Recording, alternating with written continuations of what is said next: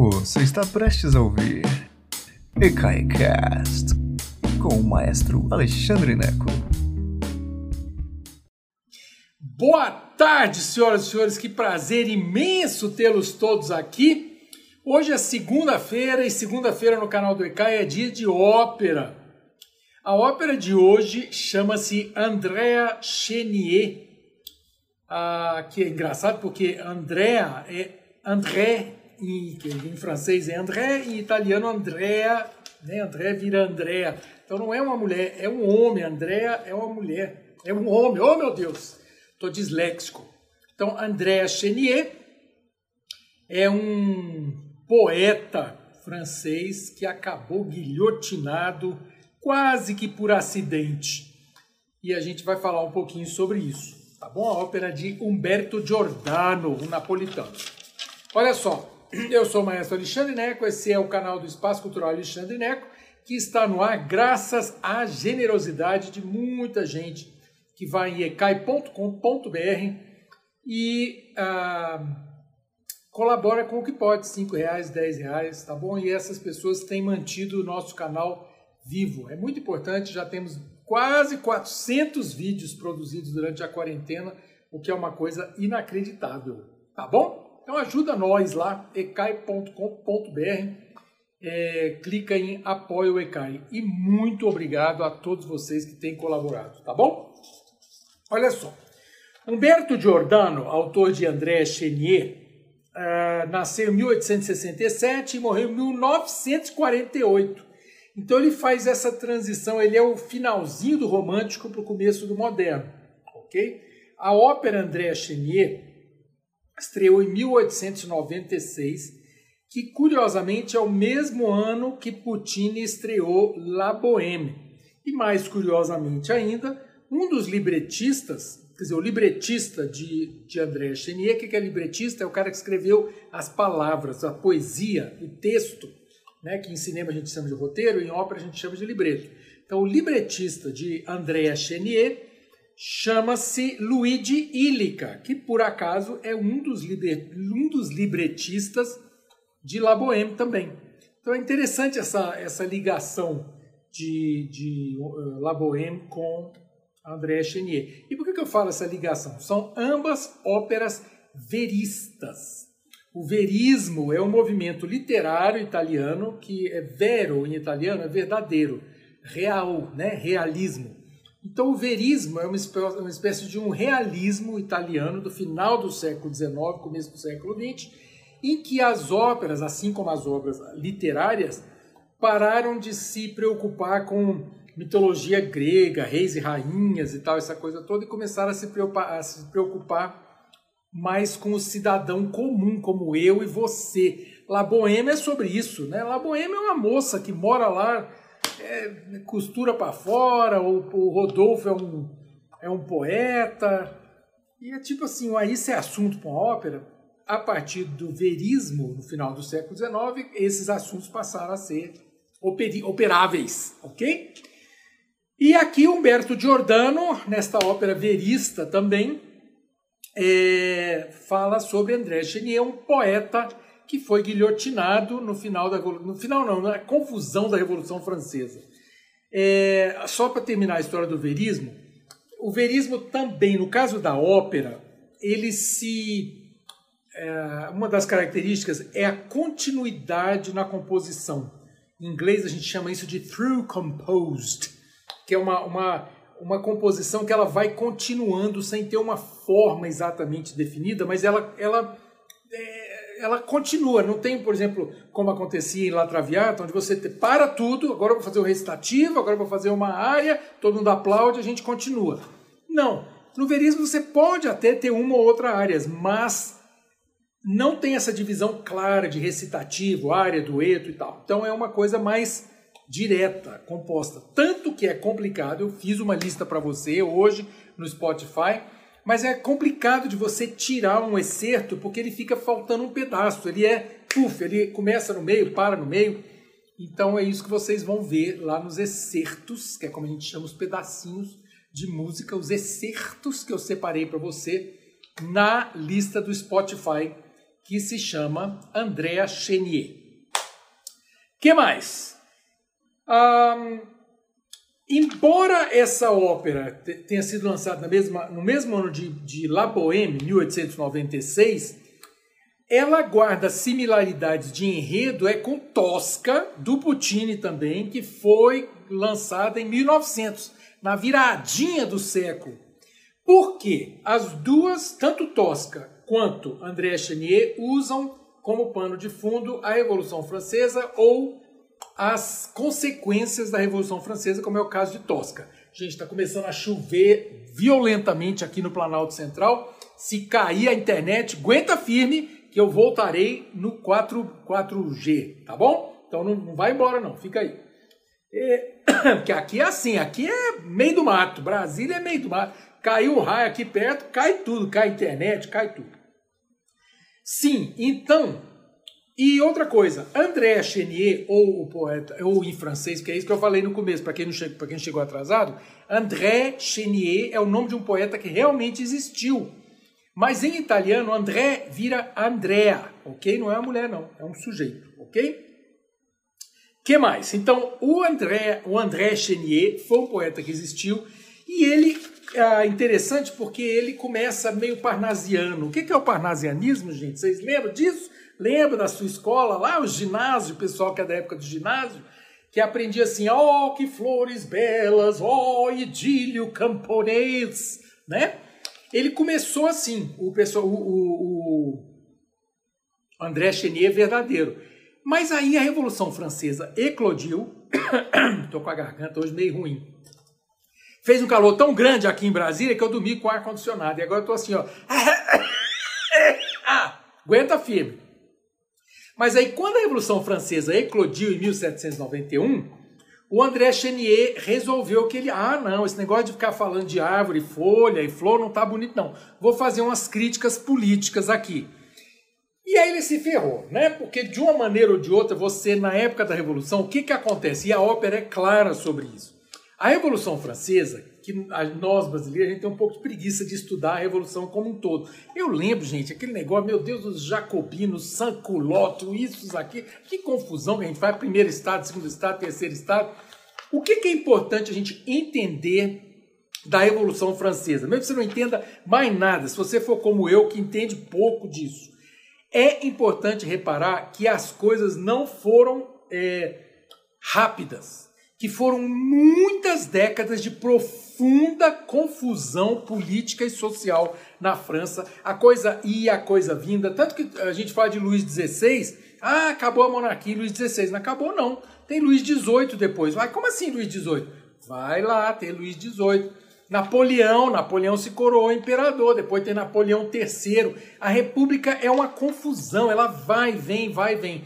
Nessa brincadeira, quem mandou guilhotinar, como era o caso do Robespierre, que era revolucionário, da época do Reino do Terror, que é quando isso aqui se passa, Robespierre foi guilhotinado depois. É tipo assim, manda guilhotinar, depois né, faz os processos, vira para um lado, para o outro, todo mundo acabou guilhotinado. Foram dezenas de milhares de pessoas que dançaram com a lâmina guilhotínica.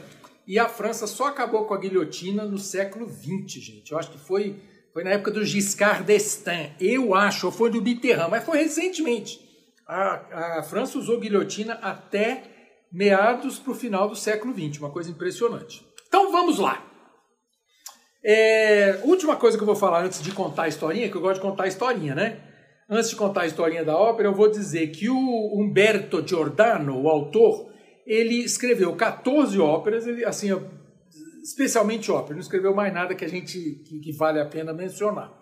Ele escreveu 14 óperas, das quais as duas mais famosas são André Chenier, de 1896, e Fedora, nome horroroso né, em português, de dois anos depois, 1898.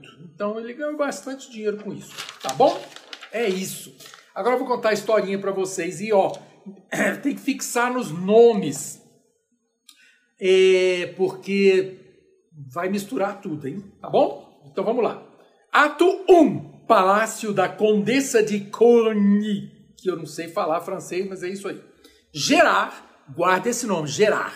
Gerard, o mordomo, está indignado ao ver seu velho pai trabalhando para os patrões nobres, preparando o palácio para um baile. Só escapa da sua ira a filha da condessa, Madalena, porque ele está interessado na Madalena. Madalena faz uma brincadeira com a, com a criada Berce. Guarda esse nome, a criada Berce.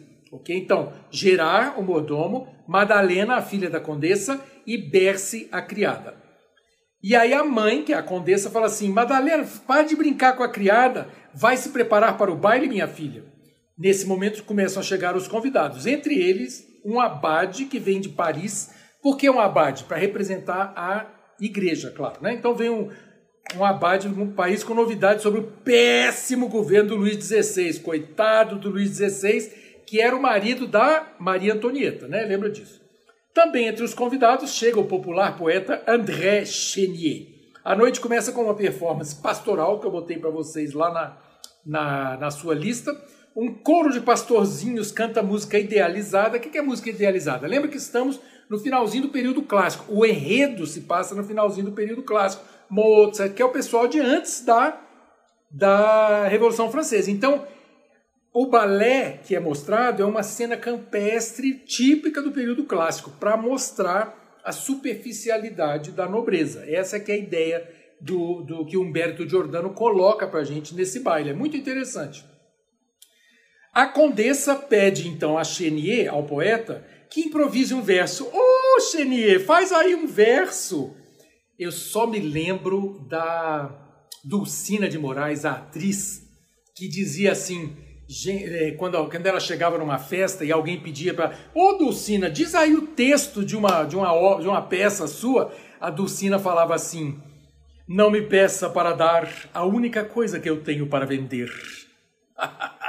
Essa eu guardei. Toda vez que alguém me pede para cantar, eu falo exatamente isso, que eu acho interessante. Tá pensando que a caixinha de música cabe assim e sai cantando? Não. Então a condessa fala assim: Chenier, querido, você é um poeta e faz um verso aí. Ele diz: Não, não vou, não vou falar verso nenhum, não. A Madalena, filha da condessa, fala assim: recite algo, por favor. E ele diz que a fantasia não serve a comandos. Algumas convidadas começam a rir. e Madalena faz uma gozação dizendo que a musa da poesia então faltou à festa. Aí o Chenier fica com raiva e fala assim: Ah, é? Então eu vou declamar uma poesia.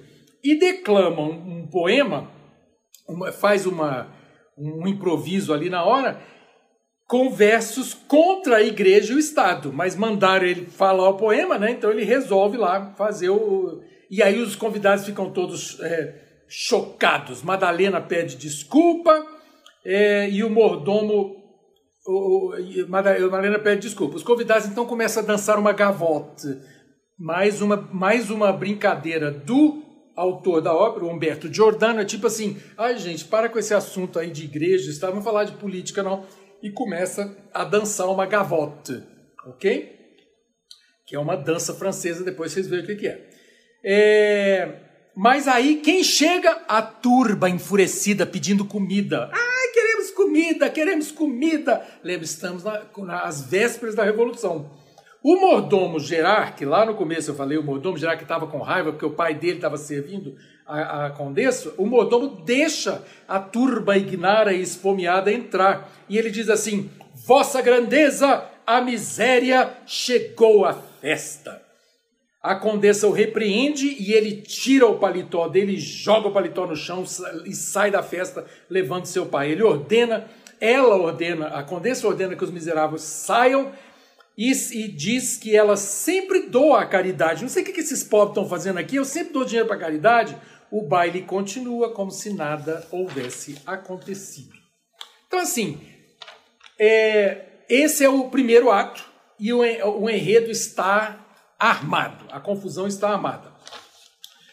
Aí algumas pessoas vão achar que, que, o, que o primeiro ato é todo contra a burguesia, né? todo contra essa nobreza. A burguesia ainda não existia, então assim, era a nobreza mesmo. E a favor do, do Gerard, que era o, o mordomo. E aí começa a surpresa na ópera, porque como uma boa tragédia,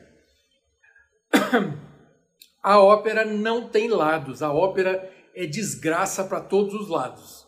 Márcia, a internet tá faltando. A Márcia tá dizendo, puxa vida, a internet tá, fal- tá falhando. É, assiste depois no YouTube, tá? Que vai depois lá pro YouTube, porque a minha internet tá legal, deve ser a sua. Oh, meu Deus, tá bom? Então, ato 2. E aí é que é a surpresa, porque é um negócio meio confuso. E é aquela história da revolução. A revolução, uma hora tá, tá indo para um lado, outra hora tá indo para outro lado. Quem, quem tá por cima, uma hora, ó, é meio Carmina Burana, a roda da fortuna. A Revolução Francesa foi muito confusa, morreu gente de tudo que é lado, ok? Então, ato 2. Estamos num café em Paris durante o Reino do Terror, que foram os dois ou três anos é, com uma das figuras centrais era Robespierre. Depois você vai ler lá Robespierre. Bercy, que é aquela criada lá do primeiro ato, que agora é uma merveilleuse. Depois vocês vão ter que estudar o que, que são as merveilleuses e os incroyables, que é uma, uma espécie de uma são é o, o pessoal, a, a, a, burguesia tentando começar a existir. Então era gente que não tinha grana, que começou a se vestir de um jeito melhor, era uma, uma confusão é, social muito grande, as pessoas não sabiam direito ainda, os nobres tinham, estavam perdendo a cabeça, e uma nova classe social emergente tentava se, ah, se colocar né, socialmente. Então, a Berce, que era criada, agora é uma Marveilleuse. E esses nomes realmente existiram. Marveilleuses, as mulheres, e os Incroyables. Era uma espécie de uns dandies, sabe? Assim, o povo começou a se vestir bem e tentar se estabelecer enquanto cabeças rolavam, né?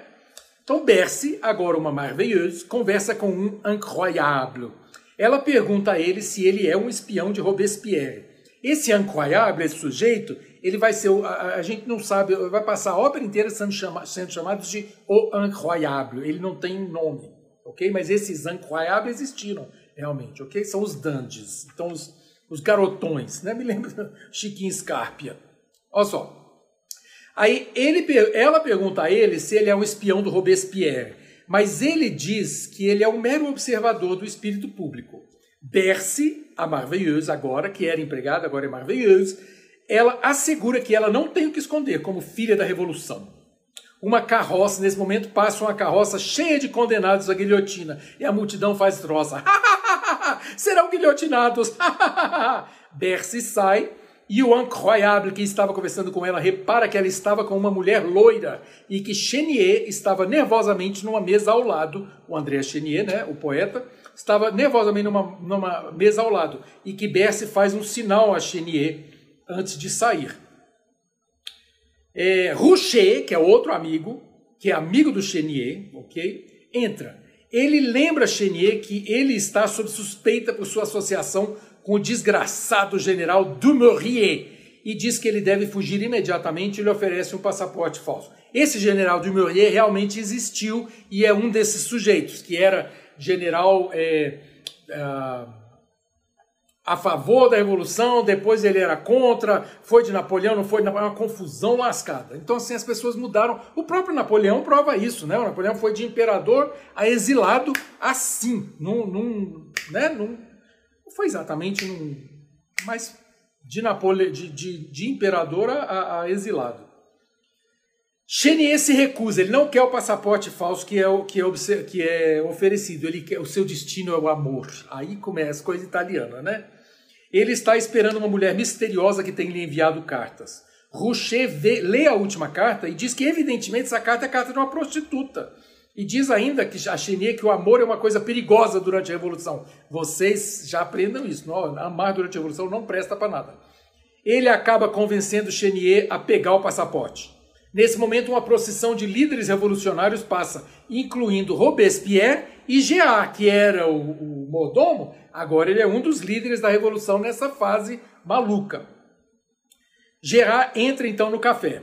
Aquele incroyable conta para o Gerard que Bessie tinha estado ali e uma possível conexão entre Bessie, a loira, e, uh, e o, o Chenier. Bessie volta e pede a Rocher que mantenha Chenier ali. Ela sai dançando com o Incroyable. Rocher pede a Chenier que se vá, mas uma velha mulher chamada Madelon pede a Chenier que espere por uma mulher de codinome Esperança. Fala assim, Chenier, espera aí que a Esperança vem. Todos saem, exceto o Incroyable, e que volta e se esconde, esperando a esperança que entra encapuzada. Então fica a esperança que entrou encapuzada, o Chenier que está esperando por ela e o, o Gerard, o Gerard não, oh meu Deus, e o o incroyable que está escondido para ver essa coisa toda. Gente, calma, vai dar tudo certo, hein? Apesar do perigo. Aí quando, claro, a mulher tira o, o, o capuz, quem ela é? A, a, é, a esperança, na verdade, é a Madalena, que é a filha da condessa, que está apaixonada pelo Chenier e vice-versa. Então, essa é a confusão. O Chenier se apaixona pela filha da nobre. Ele é um, um revolucionário, mas ele está apaixonado pela filha da nobreza. E agora, que confusão é essa? Entende? Agora vamos saber. Apesar do perigo, Chenier e Madalena proclamam seu amor num dueto que está lá para vocês no, no, no, Spotify. Quando eles estão se preparando para sair, são descobertos por Gerard, o mordomo, o antigo mordomo, que agora é líder da revolução. Chenier manda Madalena sair com o um amigo, com o Rocher, e fere Gerard com a espada. Acreditando-se ferido de morte, Gerard urge Chenier a fugir da ira do promotor Fouquet-Tinville esse promotor, Fouquet-Tinville, realmente existiu. Foi um sujeito lá da época do Robespierre que, eh, que julgou as pessoas, mandou muita gente para a guilhotina. Então, o, o autor da ópera, Humberto Giordano, mistura ficção e realidade de propósito, ok? O Incroyable retorna e encontra Gerard caído. Mas Gerard mente dizendo que não sabe quem foi que o atacou. Puf, cai o pano, acabou o segundo ato. Falta só mais o terceiro e o quarto ato. Tá acabando. Aguenta firme aí. Ato 3. Agora passou um tempo, já estamos no tribunal revolucionário, ok? O sans-culotte, Mathieu, o que, que é sans-culotte, meu Deus do céu? Eu sempre achei que culotte era, um, era uma espécie de um, um. Como é que fala? Oh, meu Deus, uma vestezinha, um, Oh, meu Deus do céu, como é que chama aquele negócio? Tem o paletó e tem o culete. Eu achei que o culote é um culete, não tem nada a ver. Errei, fui fazer a pesquisa. Culote é aquela, aquela calça engraçada do final do período clássico, que eles usavam assim uma calça com os lacinhos aqui do lado e uma meia branca apertando as batatas. Isso é o culote, que é usar culote, que era usado, foi usado por Thomas Jefferson, aquele povo todo lá no, aqui no, na, nos Estados Unidos. Então o culotte é isso. Sem culotte era o povo pobre que não tinha dinheiro para botar os culottes. É, é, então esse culotte é isso. O sujeito usava calça normal, não usava o culotte, que é uma coisa muito chique associada com o período clássico. Então tá pronto, explicado isso. O sans-culotte, Mathieu, conclama as pessoas a doarem para o exército da revolução, mas eles se recusam. Nesse momento entra Gerard e pede dinheiro também. Aí a turma adora. A turma não queria saber do Saint-Culotte, queria doar para o Gerard. Olha só. Uma mulher cega entra com seu neto que ela entrega para ser soldado da Revolução. Tudo isso é pano de fundo para mostrar o que está acontecendo na Revolução Francesa, uma confusão. Quer dizer, a neta, a avó entrega o neto para morrer lá pela Revolução. Ah, soldado, vai embora que você é maravilhoso. A multidão dispersa. O Incroyable reporta a Gerard que Chenier foi preso e é apenas questão de tempo até que Madalena venha buscá-lo. Ele diz que Gerard deve colocar o, o, o, Oh meu Deus do céu, o Incroyable diz a Gerard, diz a, Gerard assim: cria aí o ato de, de acusação contra André Chenier. Gerard hesita mas o Incroyable o convence que um veredito de culpado vai com certeza fazer Madalena aparecer para tentar salvá-lo. Quando ele fica sozinho, Gerard lamenta que seus ideais revolucionários estão sendo traídos pela perseguição falsa a Chenier. Quer dizer, o Gerard vai fazer uma acusação falsa, ele sabe que o Chenier não é culpado do que, do que lhe estão acusando. Mas ele quer a Madalena, ele quer a Madalena para ele. Então ele continua escravo, ele diz, ele diz: "Se antes eu era escravo dos nobres, agora sou escravo do meu próprio desejo". Mas ele cede ao desejo e escreve a acusação na área Nemico della Patria, que está escrito, tá, tá para vocês lá no, no, no Spotify. Madalena entra para implorar pela vida de Chenier. E Gerard admite que ele prendeu Chenier apenas para controlar Madalena. Para ela, ele admite para ela, né? Ele confessa ainda que sempre amou desde que eles eram crianças e que ele, quando ele começou a servir a mãe dela, a condessa, enquanto Madalena estava aprendendo a dançar ainda. Mas agora ele era um homem poderoso e as coisas iam ser do seu jeito. Madalena diz que ela então vai morrer, ela está pronta para ser guilhotinada como aristocrata, mas se sua virtude é o preço pela vida de Chenier, então Gerard pode ficar, pode usar o corpinho dela, que ela, resumindo, ela dá para o Gerard a honra dela para salvar o Chenier. Gerard está a ponto de traçá-la quando cai em si e diz: Meu Deus, Madalena realmente ama Chenier. E aí Madalena fala que essa é a hora, a, a, hora mais conhecida da uma das áreas mais conhecidas da ópera, famosa na voz de Maria Callas, que é La Mama Morta, que é quando Madalena fala que a sua mãe foi assassinada pela multidão que entrou no seu palácio e queimou o palácio e matou a mãe. E aí, nesse momento que, que, que, ela conta a história de como a criada Berce, aquela, brinca, brinca, que brincou com ela no primeiro ato, se prostituiu para salvá-la também, para alimentar não só a Berce, como a si própria, como a Madalena, que era a criada dela, que era a patroa dela e agora ela estava ajudando como amiga. Então, assim, é uma confusão dos capeta, né? E a Madalena lamenta como ela traz desgraça para todos o que ela ama e que Chenier era a única força que poderia lhe dar a vida de volta.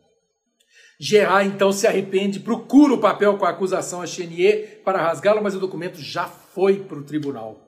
Ele diz que salvará Chenier mesmo que sua vida dependa disso. Um funcionário, aí nesse momento, paf, muda a luz, estamos no tribunal. Um funcionário lê a lista de acusados, incluído André Chenier. Espectadores e curiosos entram, depois os juízes presididos pelo Fouquet-Tonville, lembra do, do, do, acusador? E por último, os prisioneiros. Um a um, todos são rapidamente condenados. Um, dois, três, acusação culpado, acusação culpado. Quando é a vez de André Chenier, ele proclama sua inocência e sua honra, mas com uma violência tão grande, com uma, uma eloquência tão grande, ele é poeta, que a sua defesa emociona os, os presentes. E Fouquier-Tonville se vê obrigado a chamar testemunhas e aí o GA, o ex-mordomo, resolve testemunhar em favor do André Chenier. Ele fala assim: eu inventei essa farsa. Mas aí o Fouquier-Tonville diz assim: ah, é? Não, agora quem vai acusar o Chenier sou eu mesmo. E acusa e condena ele à guilhotina, mostrando então as idiosincrasias da Revolução Francesa. Gerard desafia o tribunal, dizendo: justiça se tornou tirania, nós matamos nossos poetas. Chenier abraça Gerard, que aponta Madalena na plateia, e Chenier é condenado à morte e levado junto com os outros prisioneiros. Última cena, ato 4, na prisão de Saint-Lazare. Chenier aguarda a execução, escrevendo versos sobre sua fé na verdade e na beleza. E isso aconteceu realmente. Enquanto estava preso, o verdadeiro André Chenier escreveu poesias sobre isso mesmo, sobre a verdade e a beleza. É muito romântico isso, a parte muito romântica. É, o Saint-Culotte Mathieu canta a Marseillaise do lado de fora. Allons enfants de la patrie. Madalena entra com Gerard para um último encontro com Chenier. Ela suborna o carcereiro para deixá-la trocar de lugar com uma outra nobre que estava condenada. Gerard sai para fazer um último apelo a Robespierre os amantes cantam sobre seu amor, sobre se livrarem deste mundo. E quando chega a aurora, o carcereiro chama os seus nomes e eles saem para enfrentar a guilhotina juntos e morrem. A gente não vê eles morrerem, mas eles saem e a ópera termina quando eles saem. O curioso é que o Robespierre, que, que foi basicamente quem, quem condenou o André Chenier à morte na vida real, foi guilhotinado três dias depois, marcando o fim do Reino do Terror, que foi esse período onde o Robespierre era um dos, dos uh, personagens centrais. Né? Então, a ópera é linda de morrer, a orquestra, são, a orquestra tem cores pesadíssimas, romanticíssimas.